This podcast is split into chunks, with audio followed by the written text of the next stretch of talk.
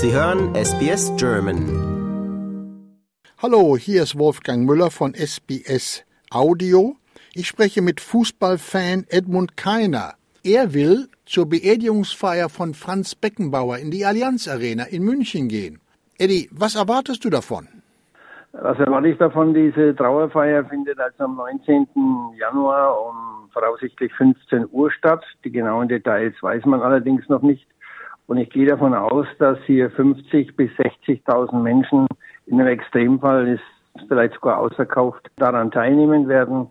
Und ich gehe weiter davon aus, dass ich noch nie so viele Menschen habe weinen sehen an einem gemeinsamen Ort in einem gemeinsamen Stadion. Das zeigt ja nur, was ein enorm populärer Mensch Franz Beckenbauer gewesen ist. Fußball Deutschland, ja ganz Deutschland, ich würde sogar sagen, die ganze Welt kannte Franz Beckenbauer und trauert um den, ja, den Namen kennt man ja, Fußballkaiser. Er ist auch in Australien ein sehr bekannter Mann und ich muss dir sagen, ich habe Franz Beckenbauer hier in Australien selbst getroffen. Und zwar war das 1979 im Oktober.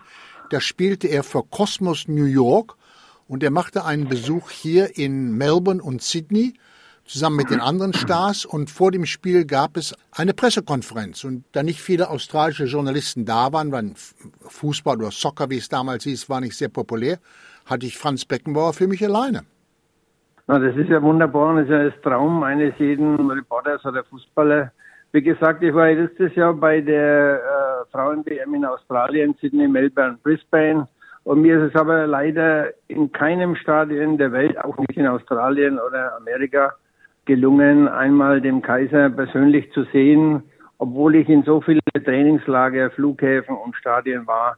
Ich, es ist mir nie gelungen. Ich habe so viele Fußballer und Fußballerinnen gesehen, aber Kaiser Franz ist mir leider nie über den Weg gelaufen. Mir ist durch den Kopf gegangen, dass Franz Beckenbauer, der ja an Deutschland repräsentiert aus den 70er und 80er Jahren, das eigentlich mir glücklicher erschien und zufriedener mit sich selbst erschien, als das heute der Fall ist. Seine erste WM und meine erste WM war die in England 1966. Da war ich noch ein kleines Kind, da ging sein Stern auf. Dann kam die WM in Mexiko mit den zwei Jahrhundertspielen gegen England 3 zu 2 und Italien 3 zu 4 nach Verlängerung verloren. Und gegen Italien spielte ein Franz Beckenbauer mit einer schweren Schulterverletzung nach einem Foulspiel weiter. Das wäre heute undenkbar und habe ich seitdem nie mehr gesehen. Und deswegen äh, kam dann hinterher noch die Krönung mit dem Gewinn der Weltmeisterschaft in Deutschland, im Heimstadion in München. Und ich wiederhole, er war zufrieden, er war eine Lichtgestalt und Beckenbauer ist eine unglaubliche, unglaubliche Geschichte.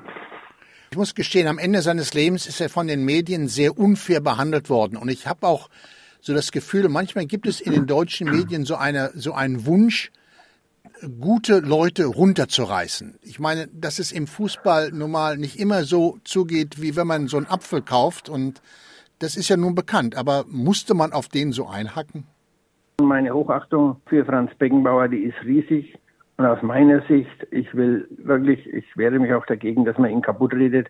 Aus meiner Sicht war er der beste Player ever. Die Bezeichnung Kaiser oder Lichtgestalt hat er zu Recht bekommen. Denn was er erlebt und gestaltet hat, ist einfach unglaublich. Und hier fällt mir eine Geschichte ein, das gibt's nur bei Franz Beckenbauer. Vor der WM in Deutschland hat es drei Wochen lang nur geregnet und die WM hat begonnen. Deutschland war grün durch den Regen und wir hatten vier Wochen Sonnenschein und ein tolles Sommermärchen, das es bis heute nicht mehr gegeben hat.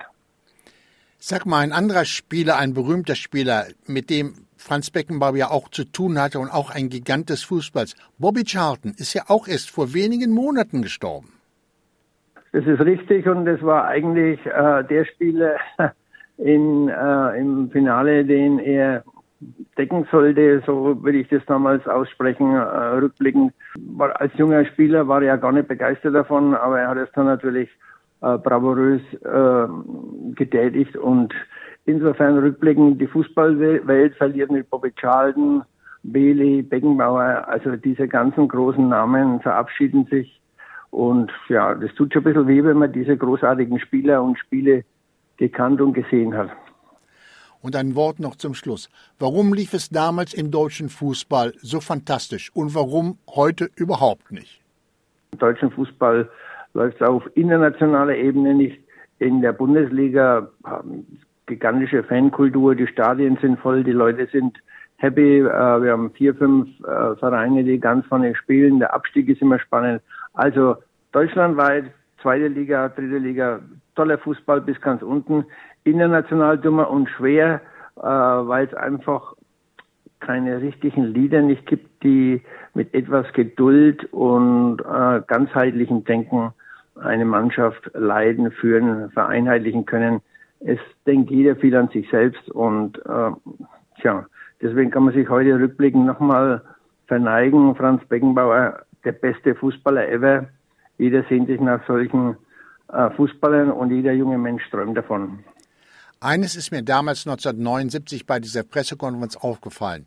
Franz Beckenbauer hatte natürliche Autorität. Er war ja ein Star, aber er musste gar nicht wie ein Star auftreten. Irgendwie versammelte er die Leute um sich herum und hatte Einfluss auf sie und konnte sie beeinflussen. Das war erstaunlich, muss ich sagen. Also das ist völlig korrekt. Ich will aber gar nicht sagen, dass er sie also manipuliert oder negativ beeinflusst hat, sondern der Franz ging als Person in dem Raum und jeder hat diese Aura, dieses Charisma von Beckenbauer gespürt. Er hat eine Ausstrahlung gehabt. Es war wirklich, ich kann das bestätigen, wirklich unglaublich und äh, man muss sich nur die alten Dokumentationen anschauen.